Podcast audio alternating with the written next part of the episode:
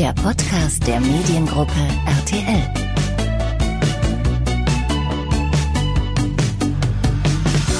Herzlich willkommen zu einer neuen Folge des Podcasts der Mediengruppe RTL Deutschland. Mein Name ist Dirk Müller. Ich bin seit etwas mehr als 20 Jahren Journalist in der Info Network.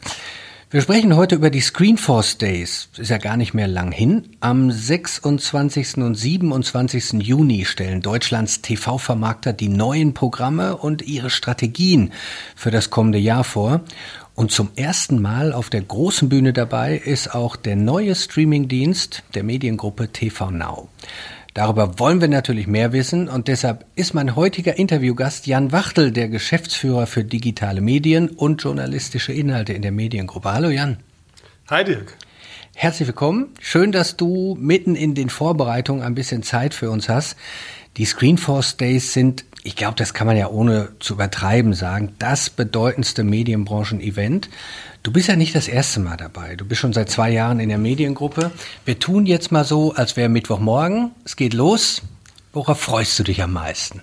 Ich kann mich äh, noch an meine erste Screenforce Days vor circa zwei Jahren erinnern. Ich war da gerade acht Wochen bei der Mediengruppe RTL und auf dem Event ist mir einfach klar geworden, was für eine wahnsinnige Wirkung Bewegbild hat. Ne? Wie stark das emotionalisiert, wie mhm. vielfältig das ist und wie einzigartig das auch allen anderen Mediengattungen gegenüber ist. Und, äh, das ist, ist etwas ganz, ganz Besonderes, mhm. weil sich kein Medium so inszenieren kann, wie das Bewegbild machen kann. Mhm.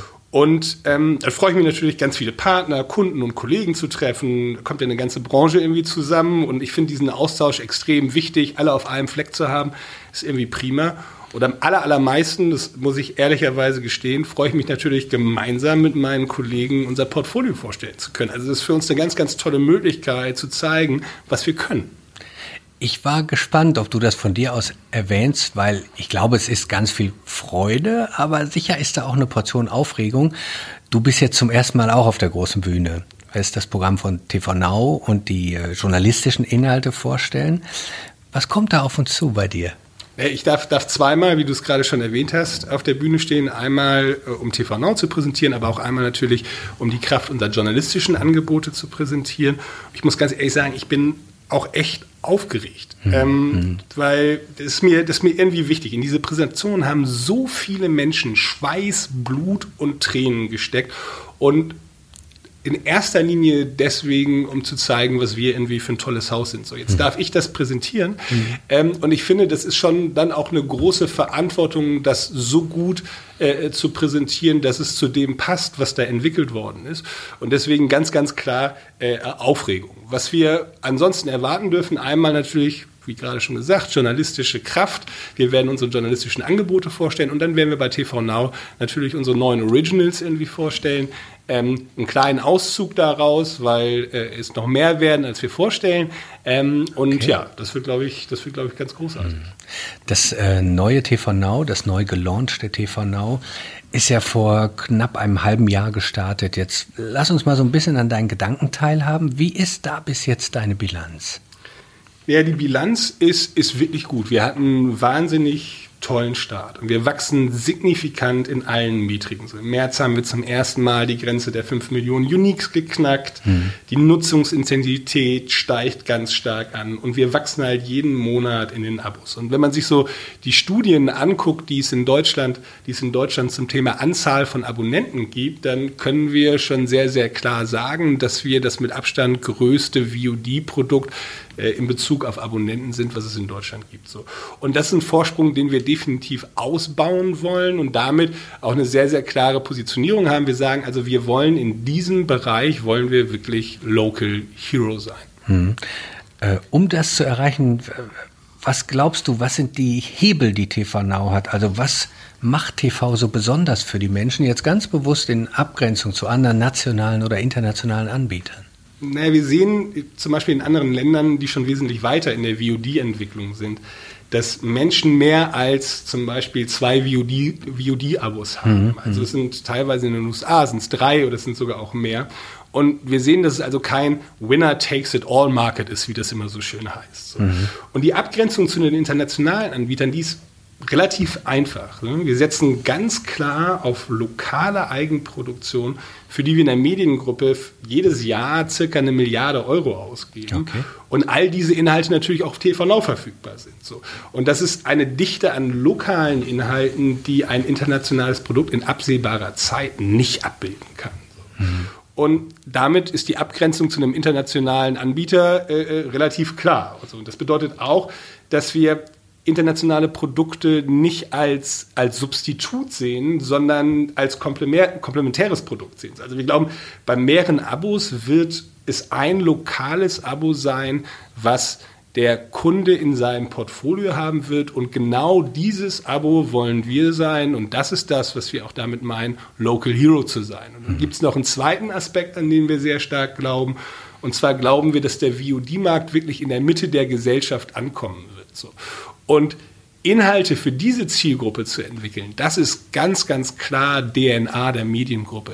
Das ist das, was wir seit Jahren machen, ein Massenpublikum mit diesen Inhalten, mit unseren Inhalten anzusprechen. Und das ist für uns auch perspektivisch ein Wettbewerbsvorteil. Und da können wir unsere Kernkompetenz ins Digitale einfach verlängern. Quasi wirklich raus von VOD aus der Nische. Genau. Mhm. Ähm dann sag uns doch mal ein paar Beispiele, mal ganz konkret, dass das fassbar wird. In welchen Genres ähm, hat denn TV Now da Produktionen? Naja, wir sind, wir sind ja noch ein sehr, sehr junges Produkt. Ne? Ich mhm. glaube, im Dezember jetzt gelauncht, also ungefähr ein halbes Jahr alt.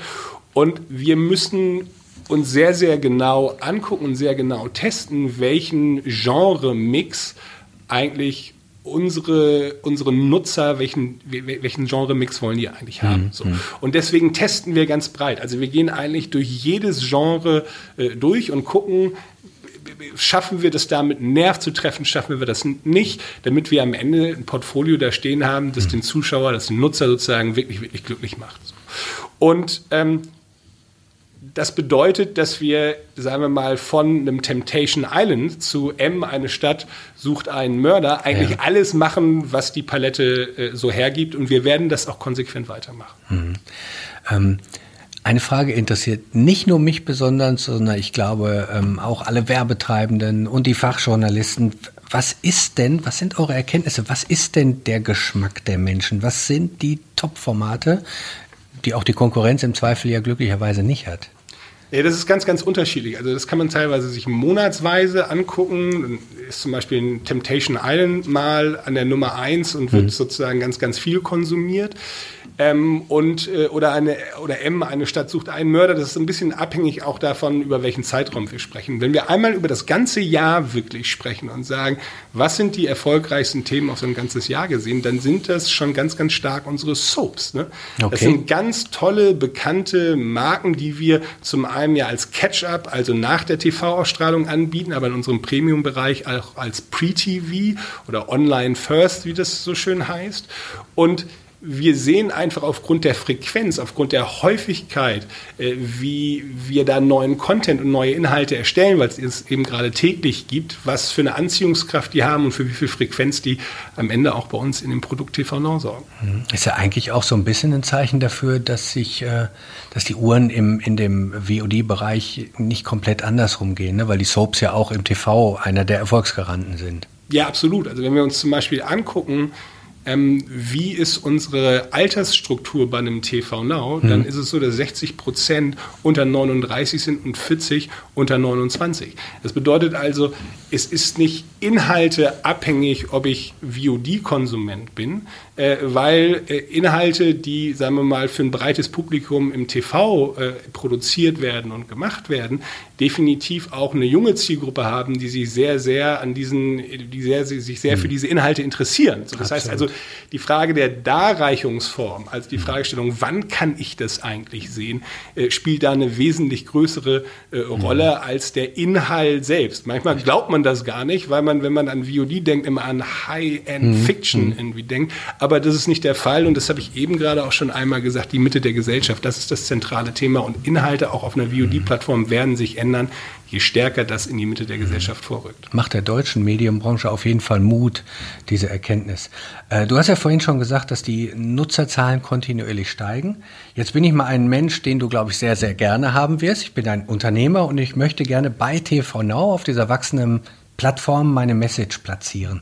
Äh, wie kann ich denn jetzt daran teilhaben? Wie sieht das Vermarktungsmodell von TV Now aus? Ja, wir haben ein hybrides äh, Vermarktungs- oder Geschäftsmodell.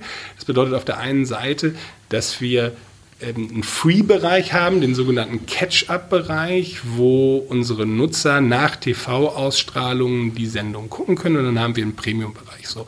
Und es ist sowohl so, dass wir in dem Free-Bereich Pre-Rolls und Vermarktungsmöglichkeiten mhm. anbieten und die sozusagen wesentlich intensiver sind als für unsere Kunden, die praktisch Abonnenten sind äh, im Premium-Bereich. Da findet nämlich nur ein Spot vor, mhm. äh, jedem, vor jedem Inhalt statt. So. Ähm, aber aufgrund der Vielfältigkeit der Möglichkeiten und der unterschiedlichen Zielgruppen, die wir auf TV Now haben, ist es natürlich auch ein wunderbarer Platz, wo wir Werbebotschaften gezielt verbreiten können. Das liegt zum einen daran, dass wir natürlich signifikant und gute Informationen über unsere Kunden haben, wenn wir da eine direkte Kundenbeziehung haben. Okay. Hm. Und auf der anderen Seite ist es auch so, dass es ein sehr, sehr hochwertiges Umfeld ist für äh, den Transport der jeweiligen Werbebotschaft, auf das wir sehr, sehr stolz sind. Ähm, und ähm, auch in der Fragestellung, was für andere Sachen können wir mit Werbekunden noch machen. Ich finde das ganz, ganz wichtig. Äh, lass uns kreative Möglichkeiten überlegen, wie schaffen wir das eigentlich? Haben wir ein Brandstudio, das sich um diese Themen auch kümmert, nämlich gerade im Bereich Native Advertisement auch nochmal Akzente zu setzen. Du machst mich dann zu einem glücklichen Unternehmer. Ich, das ist das große Ziel. ähm, wir haben ja gerade schon drüber gesprochen. Du stellst also auf den Screenforce Days die TV-Highlights des zweiten Halbjahres vor. Ähm, gib uns doch mal so eine kleine Sneak Preview hier in vertrauter kleiner Runde. Butter bei die Fische für den Hamburger. Ich möchte ja noch nicht alles verraten. Ne? Also, äh, weil ein bisschen Spannung muss ja auch sein. Das große Finale, ja. hast du schon gesagt, ist bei den Screenforce Days selbst. Aber ich könnte mir unter uns beiden, und es hört ja kein anderer, Nein. vorstellen, dass es eine zweite Staffel von Temptation Island gibt. Ja. Jan, ganz vielen Dank, dass du dir die Zeit für uns genommen hast. Toi toi für deine persönliche Screenforce Bühnenpremiere. Ähm, drück dir ganz fest die Daumen. Tschüss. Danke, Dirk. Tschüss. Und ich weise gerne noch ganz zum Schluss auf unsere anderen Podcasts anlässlich der Screenforce Days hin.